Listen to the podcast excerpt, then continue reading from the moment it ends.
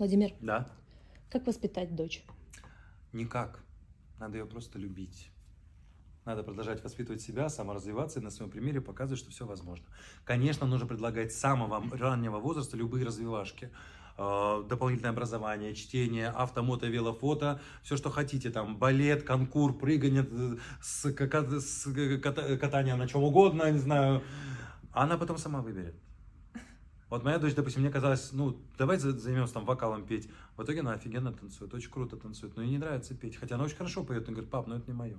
Окей, не вопрос. А Вдруг, если она пойдет в юриста, почему нет? Потом, когда постанет постарше, здорово.